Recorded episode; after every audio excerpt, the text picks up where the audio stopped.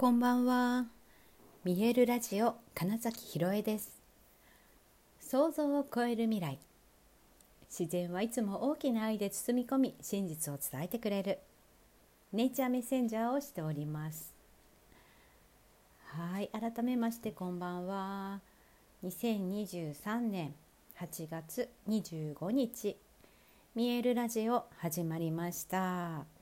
なんか今日はちょっと違うね。誰が喋ってるのかな、うん、誰かです。私の中の誰か。いつもの私とちょっと違う誰かが喋ってる気がしましたね声がね。今ちょっとびっくりしたから戻ってきた気はしますけど、うん、誰だったんだろう。はいまあそんなわけで本日の「見えるラジオ」始まりました。ね、もう8月終わりでなんか今日から学校だった人もいるんですよね。かあの小学校なのか中学校なのかちょっとその辺はよくわからないんですけどでも今日行ってもまた土日お休みだったら月曜日からでよくないみたいな気持ちには ちょっとなりましたね。はいあのですね今日はあの夕方と夜の会でえそれぞれゴングセッション for awakening っていう、まあ、アウェイク目覚め覚醒そういった、え、意味合いのゴングセッションをねやってまいりました。で夕方の会はね実はですねちょっとね予約してた方々がねあの体調不良でみたいな感じでいらっしゃらなかったのでむしろいいなと思って あのライブ配信をね、うん、ちょっとさせていただきましたスカイハイさんの様子とか4枚のゴングの音色とかが聞けるので、えー、YouTube となんだっけインスタグラムで配信してますのでよかったらアーカイブ見てください。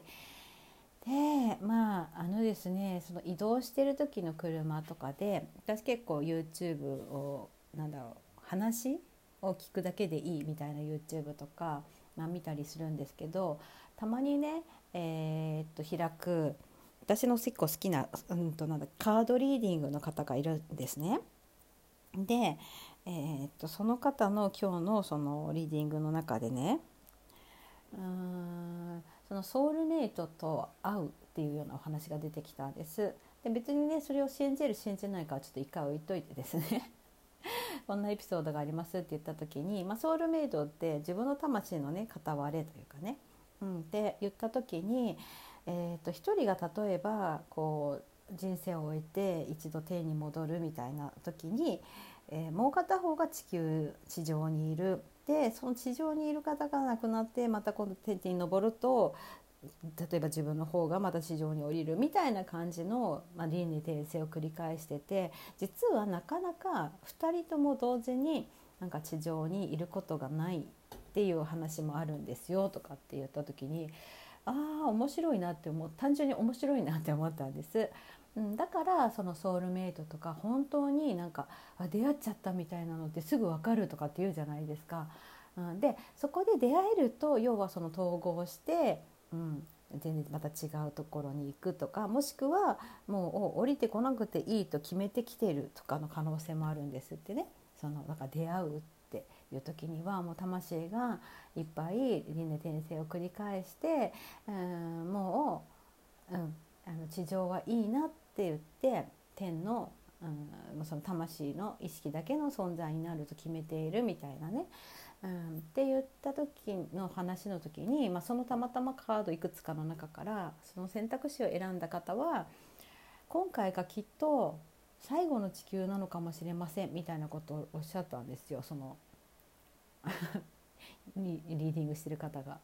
その時に本当に超謎に私涙が出てきてあ私そう思って今いるのかもってなんかすごく感じたんです。このこう謎なんだけど私どこにその証拠があるのか分かんないんだけどでもなんかその本当にそのこれが最後の地球だと決めてきましたみたいなことの瞬間にブワーって涙が出てきてあそうだったみたいな、まあ、ある意味そういう感じです。そんなことだって自分では全然考えたことなかったから言われた瞬間にあそっかみたいになんか思ったのと、まあ、それこそねちょうど3年前ちょうどというか28日か29日が、えっと、私が初めてゴングのね振動を浴びた瞬間なんですけど そこからたった3年ですがなんかそのゴングを聞いた時にねあの昨日か一昨日もちょっと話しましたけど、うん、私その肉体皮膚の感覚みたいなのが消えて本当にその意識が広がってこの世界と一体化していると思った瞬間もなんか宇宙まで飛んでいって宇宙の中をジェットコースターみたいに旅してそれがもう本当楽しくってみたいになってたら、えっと、私は何でもできる存在だったんだみたいなことをぶわっと思い出すみたいな体験だったんです最初のゴング振動を浴びた時って。でまさにそれって覚醒というか気づきというかね目覚めた瞬間でだから私ゴング聞くと結構みんなほらリラックスしてぼーっとするっていうんだけど結構笑ってたっていうね。笑ってた上に終わった後よっしゃっつってお酒おたけびをあげるというねかなり特殊例なんですけど、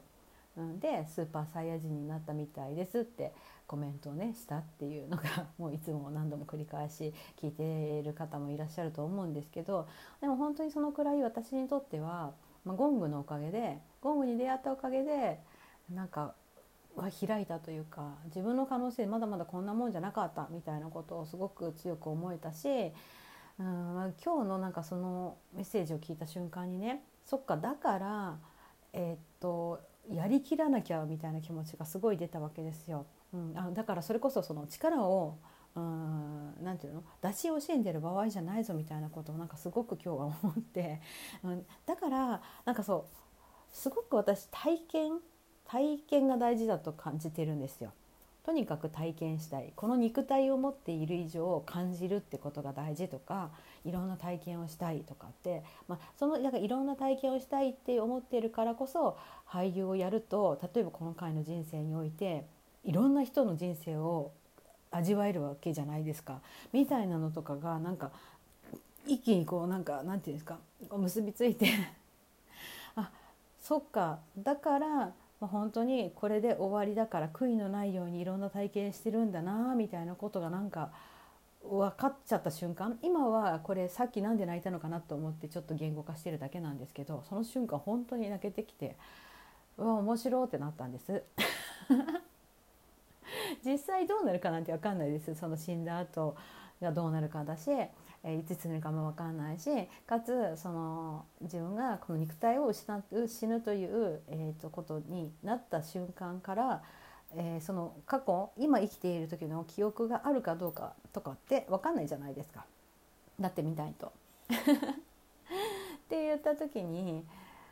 うん、本当にどうなるか分かんないけどおそらくよく言われているほら死ぬ瞬間にどんな気持ちで死にたいですかみたいなねことで言うとやっぱ皆さんあの悔いのないようにっていうね、うん、で大体そのね人が死ぬ時に一番本当それをお医者さんとかのねリサーチとかでね、うん、言ってるのがあのあれをやっとけばよかった。あの時こうしとけばよかったという後悔の言葉がすごく多いんですよと、うん、いう話も聞いた時にじゃあ自分はどうしたいのって思ったら、まあ、とにかくあもうやりきれたって思えたら幸せだなってやっぱ思ったわけですよ。でえー、っとなんだ？一昨日違う3日前。あのミロさんがね亡くなった時のお話ししましたけどその時に私はミロさんがいなくなったことはちょっと寂しかったけどミロさんとそれまで過ごした日に全く後悔が本当になかったんですよっていうね話をしたと思うんですね。うん、っていうのをだから自分にしてあげるってことだってなんか今結びつきましたそういうことですね、うん、だから自分自身がやっぱりあもうここでこの肉体を離れるんだって決めた時に全く後悔のないようにとにかくいろんなことを体験したいしやりきってやりきりたいし、えーと、自分の中にある可能性というものを、まあ、とにかくいろいろ試したいし、うん、できるだけ なんかそれが使えるようになるためにうんと何て言うの？覚醒とか気づきとかうんなんかスピリチュアル用語で言うとなんかその何て言うのかな？次元上昇的なこととかね分かんないけど。だかそういうようなことを、うん、経てとにかくとにかくなんか、うん、その言語を最初に聞いた時の私は何でもできる存在だったんだっていう、まあ、それって、えー、っとそのエイブラハムとかバシャールとかが言ってるみたいな自分が神である世界の創造主であるっていうねうん、考え方ともやっぱつながるし自然とね。うん、だからどこかで本当に私は皆さん私に限らずみんな自分の中にちゃんと答えを持っているなんか真理という部分を知っているって思っているんですがあ私の中にもやっぱちゃんとそれがあったんだみたいな、うん、自分の体験からこう生まれて感じて理解してきたことがなんか、うん、その知れば知るほど大きな宇宙原則みたいなのとつながっているなみたいなことを思ってそう思ったらねなんかまだまだいやその今も今ですごいあの幸せだなっていうね 穏やかだなっていう風な日々なんですけどいやいや本当にこんなもんじゃないぞみたいな気持ちに今日すごく慣れてでその上でたまたまそのゴングセッションの名前をその覚醒の目覚めのゴングってつけてたのにもなんかねシンクロニシティですし結局やっぱ誰かのためにって言ってることで全部自分のために言ってんだなみたいなのもつながって今日はねすごいまあいいゴングセッションでしたよ夜も。うん一人の方なんてねずっと泣いてましたって言ってましたしあとね